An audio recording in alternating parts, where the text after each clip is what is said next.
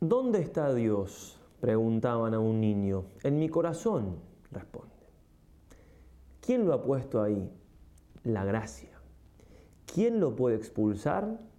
El pecado. Estas respuestas de un niño que revelan tan profunda inteligencia de la verdadera vida cristiana compendian la doctrina que nos parece generadora de la intimidad en grado máximo.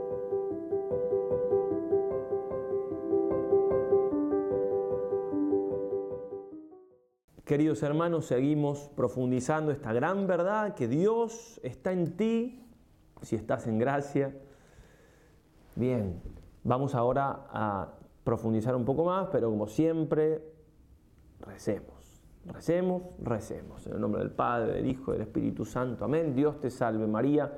Llena eres de gracia, el Señor es contigo. Bendita tú eres entre todas las mujeres y bendito es el fruto de tu vientre Jesús.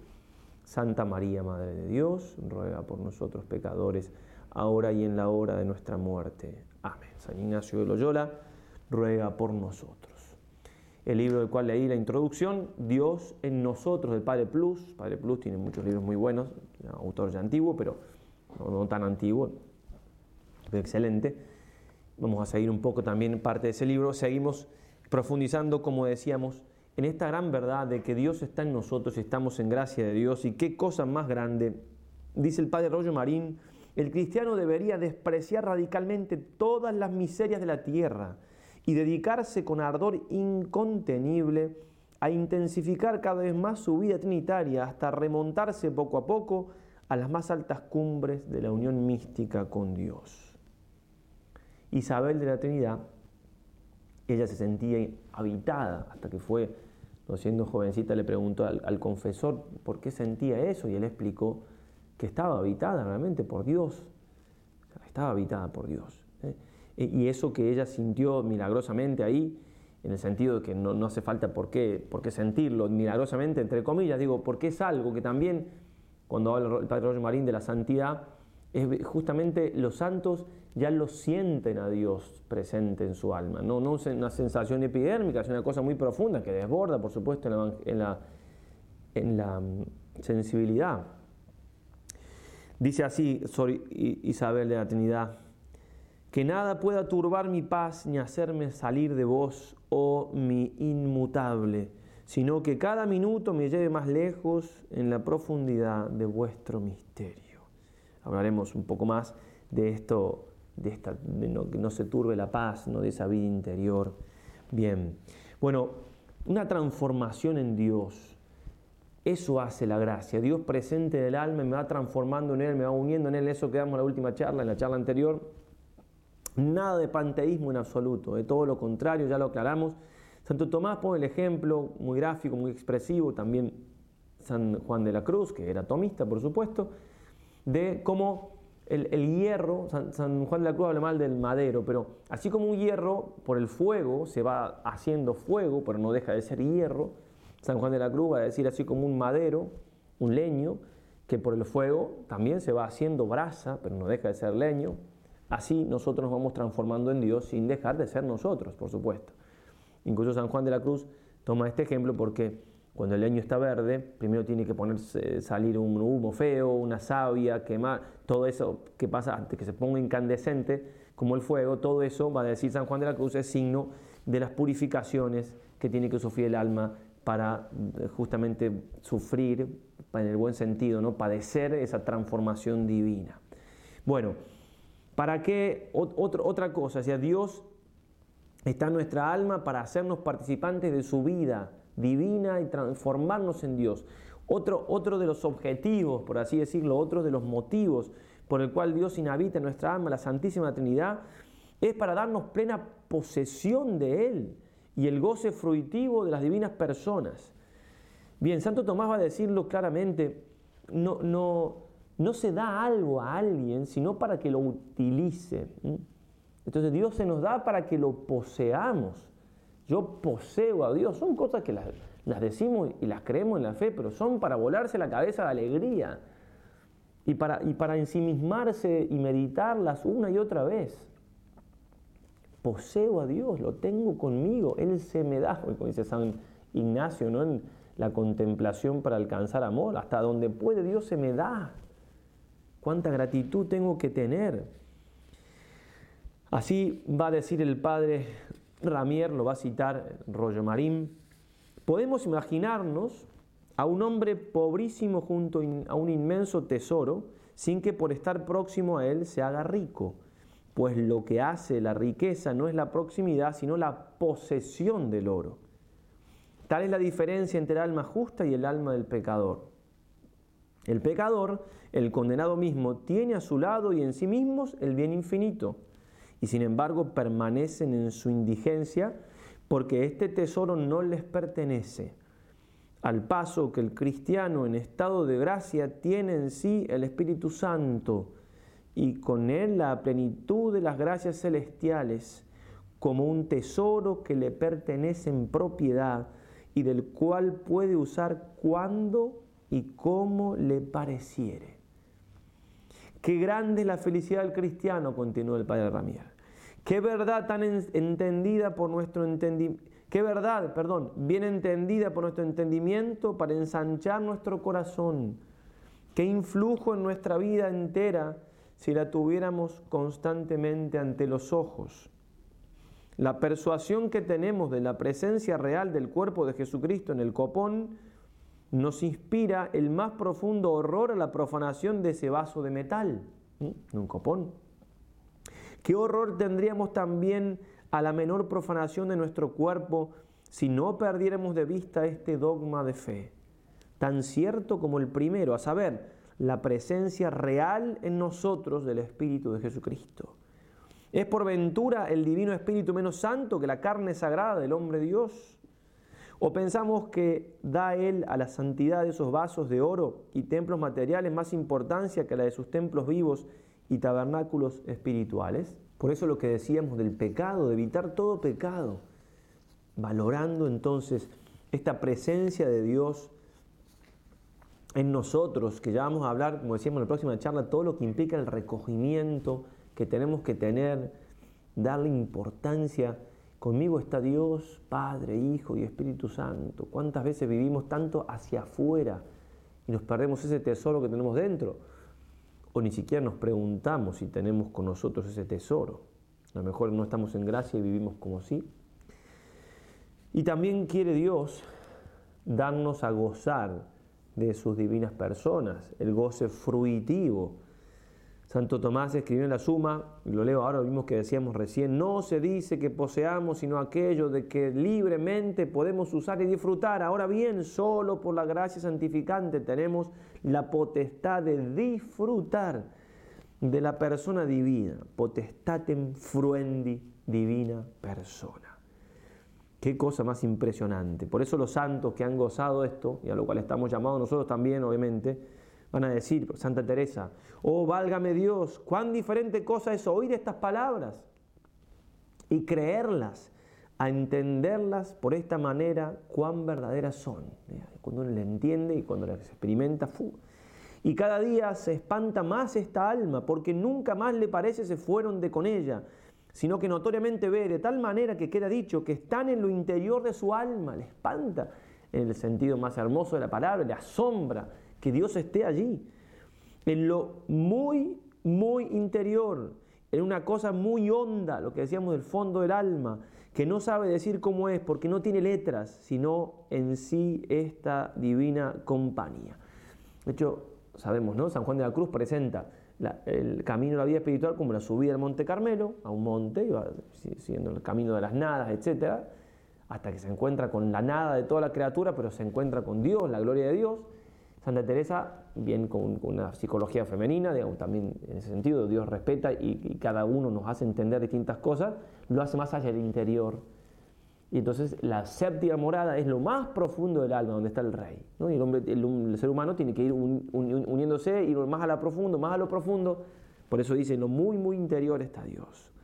San Juan de la Cruz también dirá, hablando de este deleite, ¿no? de, de donde la delicadez del deleite, la delicadeza del deleite que en este toque se siente, es imposible decirse, ni yo querría hablar de ello, porque no se entienda que aquello no es más de lo que se dice, que no hay vocablos para declarar cosas tan subidas de Dios como en estas almas pasan, de las cuales el propio lenguaje es entenderlo para sí y sentirlo para sí, y callarlo y gozarlo el que lo tiene.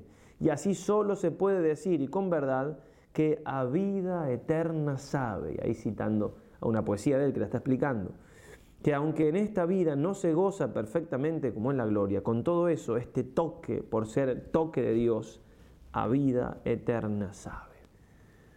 De hecho, dirá muy bien Rollo Marín, el cielo es, empieza aquí, la, gloria empieza aquí. Dice el Señor, ¿no? el que come mi carne y bebe mi sangre, tiene vida eterna, ya tenemos la vida eterna aquí, ya la tenemos. Es una continuación de lo mismo, y el infierno también. Es una continuación de la vida de pecado. Por eso es que, también Dios hace gustar algo ese cielo, porque ya está presente aquí en la tierra. Sobre Isabel de la Trinidad dirá, he aquí como yo entiendo, eh, es santa también, ¿no? Yo entiendo ser la casa de Dios, viviendo en el seno de la tranquila Trinidad, en mi abismo interior, en esta fortaleza inexpugnable del santo recogimiento del que habla San Juan de la Cruz. ¿Mm? Mire, todo esto, el recogimiento, una fortaleza inexpugnable, es decir, estar ahí adentro, lo más profundo, y como, como bien dicen, no, no lo pueden explicar del todo. Y acá cita San Juan de la Cruz, mirad que convida el Señor a todos. Pues es la misma verdad, no hay que dudar. Si no fuera general este convite, no nos llamara el Señor a todos. Y aunque nos llamara, no dijera, yo os daré de beber. Juan 7:37. Pudiera decir, venid todos, que en fin no perderéis nada. Y a los que a mí me pareciere, yo les daré de beber. Mas como dijo, sin esta condición, a todos, tengo por cierto que a todos los que no se quedaren en el camino, no les faltará esta agua viva. A tales profundidades nos llama Dios, a la santidad. Bien, citamos al principio de este libro, Dios con nosotros, que, yo, mi memoria no es para nada así exuberante, y, pero por esas cosas de providencia me acordaba, hay cosas en la vida de cada uno de nosotros, todos tenemos momentos que nos acordamos de cosas que no se nos borran más y bien, hace muchos años, eh, yo creo que un año de sacerdote tenía, y estaba leyendo un libro que también es muy aconsejable, que se llama este, Dificultades en la oración mental, de, de Abad Boilán, y en un momento hablando de, de esta vida interior de Dios, citaba un libro que lo citaba en, la, en inglés, y me había quedado el within, within, within, no sé cómo se pronunciare, adentro, adentro, Dios adentro, y lo busqué así hace un tiempo, y claro, encontré este autor, que es conocido por otro lado, pero no acordaba que el libro de él, el Padre Plus, y el, el, título, claro, estaba traducido al inglés, el original está en francés, ¿no? Dios within, dentro de nosotros. Entonces lo pude comprar bien, este libro es excelente, y trata justamente de esto, de la importancia de, ese, de, esa, de esa vida de Dios en nosotros. Todo el libro trata de esto, voy a ir citando algunos párrafos hermosísimos. Dice, por ejemplo, citando al cardenal Mercier, la gran realidad de Dios viviendo en nosotros. Muchas almas bautizadas ignoran este misterio íntimo y viven en esa ignorancia toda su vida, extrañas a Él. Los sacerdotes, es decir, los que han recibido la misión de predicarlo al mundo, lo relegan también al olvido y cuando se les recuerda se sorprenden. Decidámonos pues a creer que nuestro buen Dios no nos abandona un momento, mientras que por el pecado mortal no lo expulsemos de nuestro interior. Hagamos actos de fe voluntarios, explícitos, frecuentes, acerca de la presencia real y permanente de Dios en lo íntimo de nuestra alma. No busquemos a Dios por de fuera, sino en nuestro interior, ahí donde vive solo para nosotros, a donde nos llama y nos espera, ahí donde lo hacemos sufrir con nuestras disipaciones y olvidos. Si son cosas para meditar, la idea es esto que uno lo medite, ¿no? En cualquier momento nuestro día, nuestro, nuestro momento difícil, un dolor, una, ir, ir hacia adentro. Dios está en mí. Dios vive en mí, Dios mora en mí. Jesús está en mí. Hablar con Él, hacer actos de fe, actos de adoración. Cita también a Cornelio Alápide, muy conocido, comentador antiguo. Pocos hombres aprecian el don de la gracia en todo su valor. Es necesario que cada cristiano la admire en su interior respetuosamente, que los predicadores y los maestros de la ciencia la expliquen, que inculquen profundamente su conocimiento en el pueblo Así sabrán los fieles que son templos vivos del Espíritu Santo y que llevan al mismo Dios dentro de su corazón, que deben por tanto caminar divinamente en su presencia y vivir una vida digna de tal huésped que los acompaña a todas partes, envolviéndolos siempre en su mirada.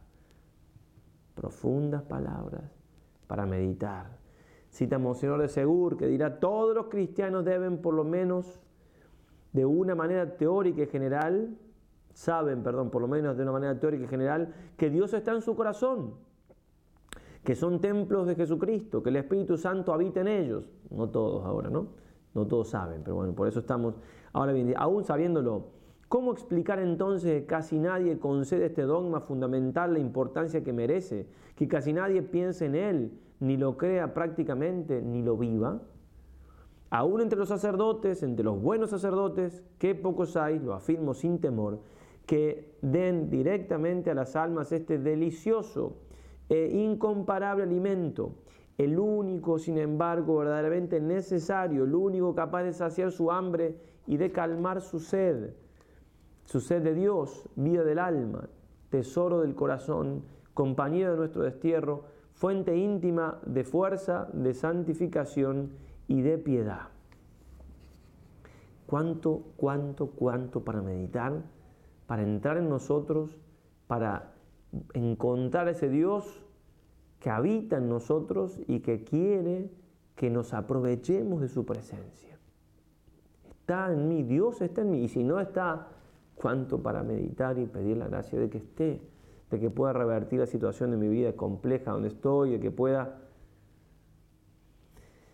Cita aquí una revelación privada de su tiempo, no, no es conocida ahora, pero bueno, el autor es muy serio, obviamente, y es una revelación privada, por ser tal, no, no quiere decir que sea un error, y la verdad que dice está muy bien, por eso la voy a citar. Dice, si hemos de creer al mensaje del corazón de Jesús, al corazón del sacerdote, nuestro Señor desea que se propague la devoción al estado de gracia.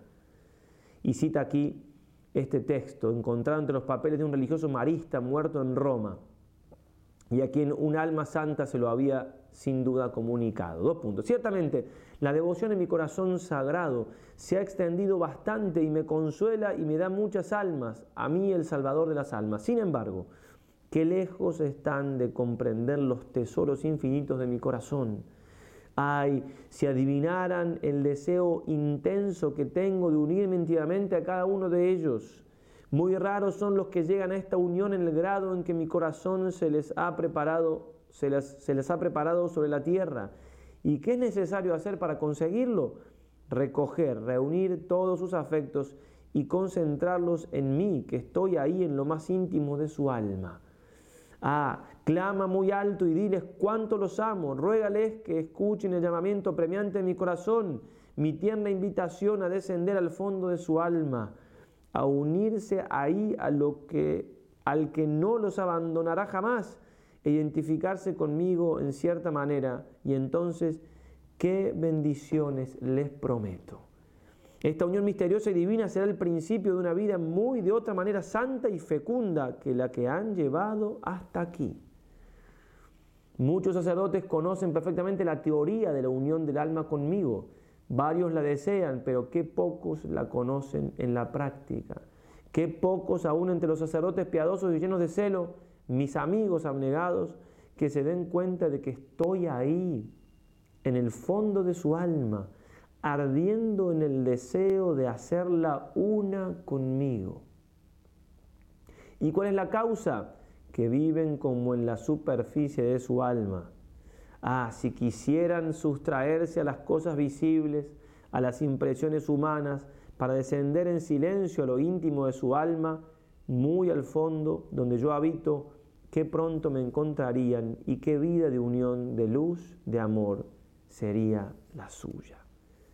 Cuánta verdad y cuánto para meditar de algo que probablemente todos o casi todos ya sabíamos, pero cuánto para profundizar, cuánto. Vamos con un texto más, son todos textos muy ricos y muy profundos, que repito, son verdades que nos suenan muy lindas, pero que hay que darle vuelta, rumiarlas, ¿eh? meditarlas y después ponerlas en práctica. Hecho el ejercicio de la presencia de Dios, no solamente es Dios me está mirando, sino presencia de Dios en mi alma, ¿no? Algunas órdenes religiosas tienen como que son contemplativos, semi-contemplativos, una vez por hora, tin, tin, tin, tin, un ruidito que todos hacen un momento de frenate, en, freno, ¿no? Y, piensan en, Dios. El, sonido de, de, la alarma de un reloj, lo que sea. Acordarme de Dios, acordarme de Dios, que Dios está en mi alma. No estoy solo, ¿sí? Como se decía, ¿no? Solo con solo, o sea, solo con el solo con mayúscula. Cuando estoy solo, estoy con Dios. Nada me distrae de estar con Él. San Bernardo, para hacer comprender a estas almas, hablando de Santa María Magdalena que buscaba, buscaba a Cristo ¿no? en el sepulcro, la mañana de la resurrección, dice esto, ¿no? Una a veces busca a Dios donde no está y no, no lo busca donde sí está. Mujer, ¿por qué lloras? ¿Y a quién buscas? Posees al que buscas y no lo adviertes. Lo tienes en tu interior al que buscas por de fuera. Por de fuera del sepulcro estás llorando y tu alma es mi sepulcro donde no muerto, sino lleno de vida, descanso para siempre. Tu alma es mi jardín, con razón me creíste jardinero, pero me manifestaré a ti por de fuera para convertirte a tu interior y así encuentres dentro lo que buscas fuera. No estoy lejos de ti. ¿Qué cosa más próxima al hombre que su propio corazón? Y ahí me encuentra todo el que me busca. Y así podemos seguir citando y citando textos muy consoladores y muy profundos sobre esta grandísima verdad de la inevitación trinitaria, de esa presencia de Dios en nosotros algunos textos más, en este caso de la escritura, que nos pueden hacer entender o profundizar, mejor dicho, este gran misterio. Dice San Pablo en 2 Corintios capítulo 6, versículo 16 y siguientes. ¿Qué conformidad hay entre el templo de Dios y los ídolos? Pues templo del Dios vivo somos nosotros. Según aquello que dijo Dios, habitaré en ellos y andaré en medio de ellos y yo seré su Dios y ellos serán mi pueblo. Por lo cual, salid de en medio de ellos y apartaos, dice el Señor, y no toquéis lo inmundo, y yo os acogeré, y seré padre para vosotros, y vosotros seréis para mí hijos e hijas, dice el Señor Todopoderoso. Y comenta hermosamente Monseñor Strobinger. Para el cristiano es aún más íntima y ya presente la inhabitación de Dios en su alma, que debe alejarlo con repugnancia de toda contaminación exterior. Si en vez de mirar a Dios, citando un autor que no dice cuál es, pero pone comillas, como un objeto exterior a mí, lo considero en mí, hallo ya cumplida y colmada mi oración, pues nunca soñaría yo en llegar a pedirle que habitase en mí y me transformase a la imagen de su Hijo Jesús. Eso es lo que ya ha hecho Él conmigo y continúa haciéndolo a cada instante por la gracia de su bondad a causa del excesivo amor con que nos ama. Hasta esta, esa consideración inicial, yo estoy ya divinizado por la gracia.